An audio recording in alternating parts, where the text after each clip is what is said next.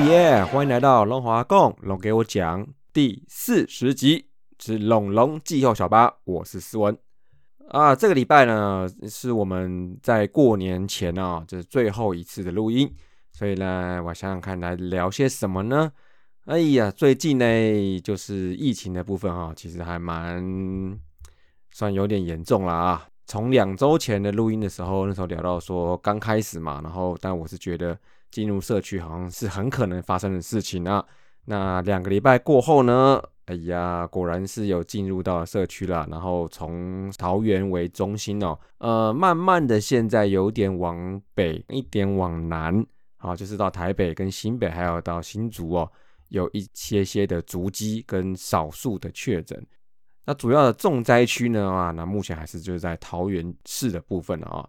嗯，这一次呢，大家可能都辛苦一点了哈，因为这是面对的是一位 Omicron 先生呐。这位先生打的这就是传染力超高的这个招牌哦，造成很多那种轻症或是无症状的感染者哦，所以就会让我们觉得好像更防不胜防的感觉哦。所以呢，我最近我有空的时候，我会听听一些医师的一些 podcast 啊。就是像有一位林世璧嘛，孔医师啊，他的 podcast 就是来吸收一下这个资讯哦。那他在一月十七号最新的节目，他就提到一个部分哦，就是说现在大家好像都蛮担心说，omicron 病毒传染力是很强的，然后是不是也有一些案例曾经让家联想到空气传染的可能性呢？这个部分呢，因为现在据英国的一些研究机构来指出哈。之前的阿尔法跟德尔塔的病毒，他们好像在离开人体之后，在空气的铺露之下，他们的传染力好像会因为时间递减，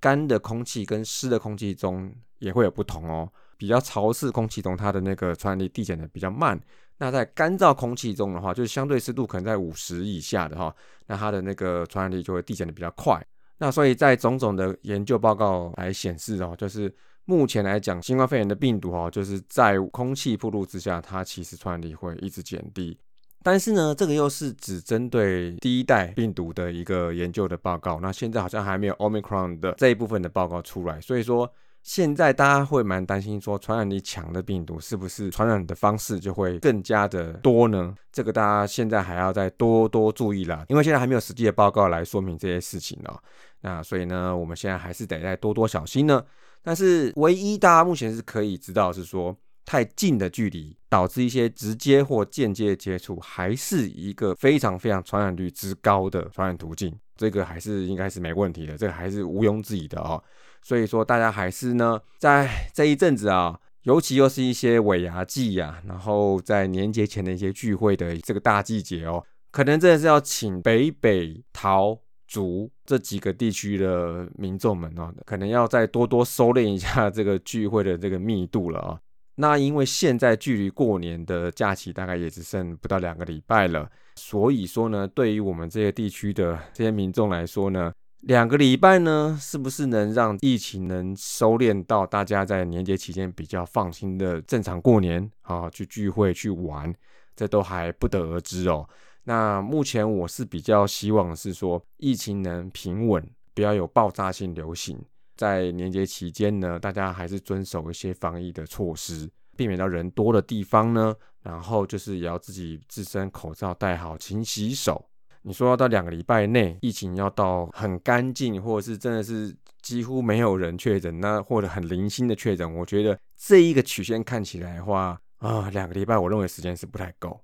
好，所以说有可能就是要以目前这个状态进入到过年的这个假期。那接下来呢，还就是要请各位听友嘛，各位民众们，就是可能要再 follow 一下 CDC 指示啦。那看一个多礼拜之后，我们大概要怎么样去面对春节假期，好吗？那在这个疫情之下哈，我们做户外运动的啊，就还是在台北地区哈，就是已经恢复了戴口罩。于是呢，啊，我们前两周那个小斯文的 Happy Ball 之路哦，他在两次练球的时候都戴上了口罩啦。那在这两个礼拜啊，有一件事情我觉得是还不错，就是小斯文终于领到了球衣哦。其实呢，我觉得不管几岁哦，能领到这个有自己名字跟背号的球衣哦，我觉得都是一件很令人感动的事情了啊。看到他穿上球衣嘞、球裤嘞、皮带啊、帽子哇，一整套还有钉鞋哦，哇，其实真的是蛮棒的。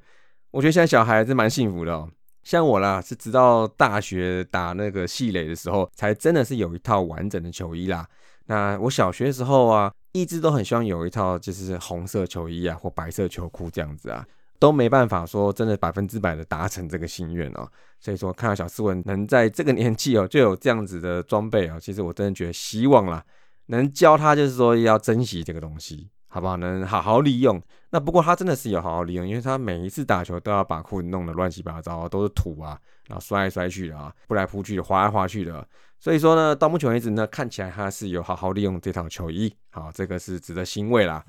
那在这两周哦，他面对到了练习哈，大概主要就是一些基本的打击、踢座打击或者抛球打击，那再加上一些基本的 logo，然后再搭配一些特定设计的路线。教练会围一个路线给他们，然后就是从旁边侧边去进，然后去接那个滚地球。好，那小朋友们也还蛮习惯这个路线哦。我觉得这还蛮像是现在像曹瑞正教练他教人怎么去接滚地球的一种方式哦，就是从侧边去看。那再加上呢，当然了，小朋友哦，他们在防守练习的时候，其实呢。诶，换言之，其实就是说一个捡很多球的一个练习啦。因为他毕竟还是还小啦，就是不太能像真正的有科班训练的小孩啊，或是在更大点的大童啊，能比较有效率的去把球给捡起来或收拾起来。所以其实，在过程中是 一直在捡球，一直捡，就捡很很多很多球，捡一头拉骨球。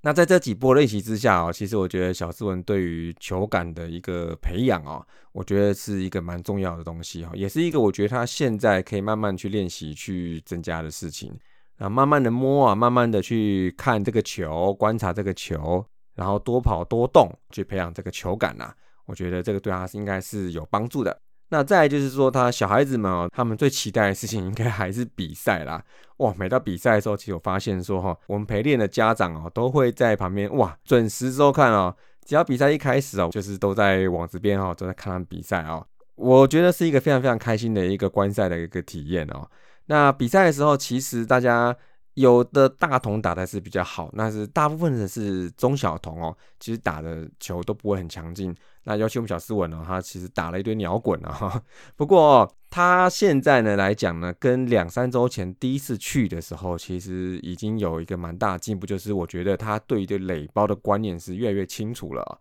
就是一个顺序啊，一二三本垒这样子一个方向感的建立哈，在一两周之内就已经算是已经有建立完成这个观念了啦。那他在前两礼拜的时候，他有一个 play，我觉得 还蛮酷的哈。就是他本来在二垒呢，然后他队友打了一个右边方向的一个算是高飞球，然后落地之后球往后滚，他就落地之后，然后他就开始拔腿往前冲，冲到三垒的时候，那个球差不多已经被传回来到二垒手卡斗的部分了。然后二垒手接到后，然后就开始往那个场地里面跑，但是好像他也是在想说他要传哪一个雷包，因为毕竟小孩子他们现在对于这个传接的目标其实还不是很清楚啊，通常都借由教练的引导，然后才能去传这个球。那但是教练他并不会在这个时候喊这个暂停，他还是让那个球是都是活球状态。好，所以说跑者其实都是还是可以自由去跑的，只要你的时间抓得准的话。那我看小斯文那个 play 啊，他到了三垒之后，他好像也在找球吧，他在看球在哪里，然后他就发现好像都没有理他，他就开始慢慢慢慢的、慢慢的，然后突然拔腿就往本垒跑哦，哇！然后结果教练就发现他往本垒跑之后，然后他就提醒二垒手球往本垒传，那球就传回来啦。不过但是呢，球还是比小斯文慢了两三个慢斗哦，那小斯文就成功回来，就踏到本垒得到了一分。那这一分呢，让他觉得好像很振奋，他站在板脸上很开心，跳来跳去哦，然后就一路跳回去休息区跟队友们击掌哦。他好像知道了说这一个得了分的这个感觉哦，那队友们也都还蛮开心的哦。然后这个时候呢，其实教练其实是他们是蛮不错，他们就是说，只要你在比赛之中，他有碰到需要机会教育的 play 的时候，他就会喊暂停，好，全体集合，然后就集合，然后大家都跑过去了。然后结果教练竟然就称赞小斯文这个跑垒非常非常积极，然后 而且也值得鼓励，也蛮积极的，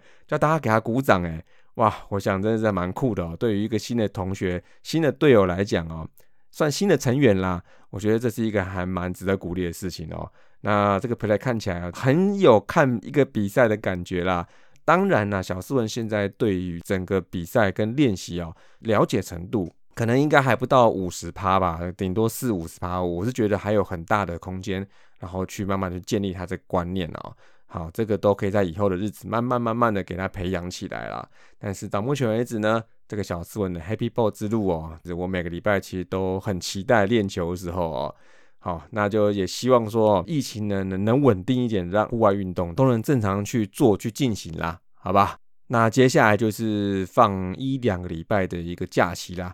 那就希望在这个假期之后呢，再继续陪小树人这个 Happy Ball 之路来打球练球喽。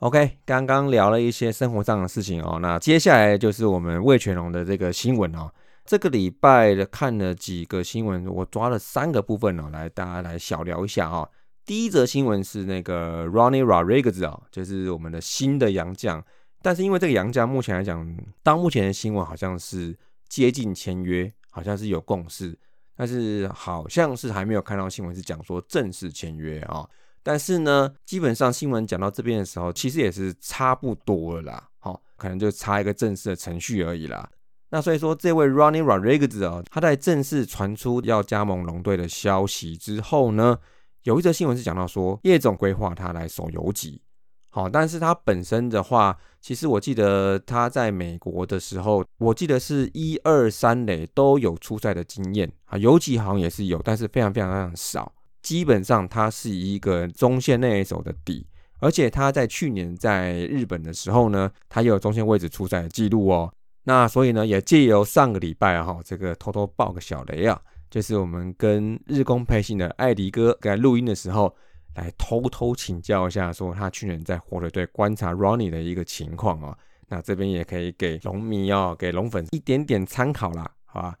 那艾迪哥他讲到说，Ronnie 他算是比较晚加入球队，但是加入球队之后呢，他其实展现了一个不错的特质是怎么样？就是他很快融入球队，对球队的气氛、团队气氛，他都会很积极的去参与哦。那所以这个可能就会有助于他在适应新环境的部分哦。其实我认为对一个洋将来适应新环境是一个很重要的事情哦。那在球技的方面的话，其实呢，我们大概都有在网络上看到他一些影片哦，就是他有一些长打的影片呐，有看过嘛？哦，呃，不过艾迪哥是讲到说，是他基本上他是一个中长枪，但是他也会有一些不错的炮火。不过，据去年的这个发展这个历程来看，其实艾迪哥是感觉到是说，他如果是愿意去稳定下来，好或发挥他最好的优势的话，其实呢，他是可以有不错的中长程炮火的一位选手哦。但是艾迪哥观察是说，哈，他在刚进球队的时候，就是还没有在完全适应之前呢，他可能会有一点点就抓不到自己的方向。好，那可能是不知道有时候要捞大棒还是要捞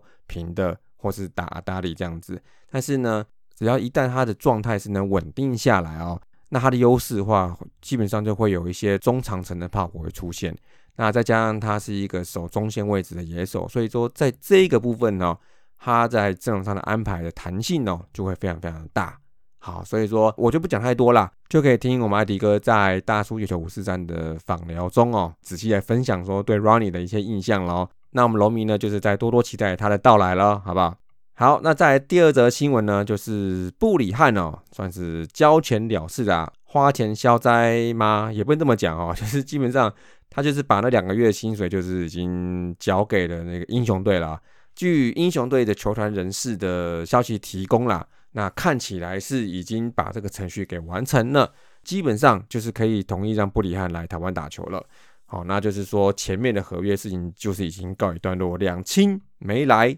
这样子啦。好，那这样所以说对于龙队来讲的话，绝对是一个好消息啦，因为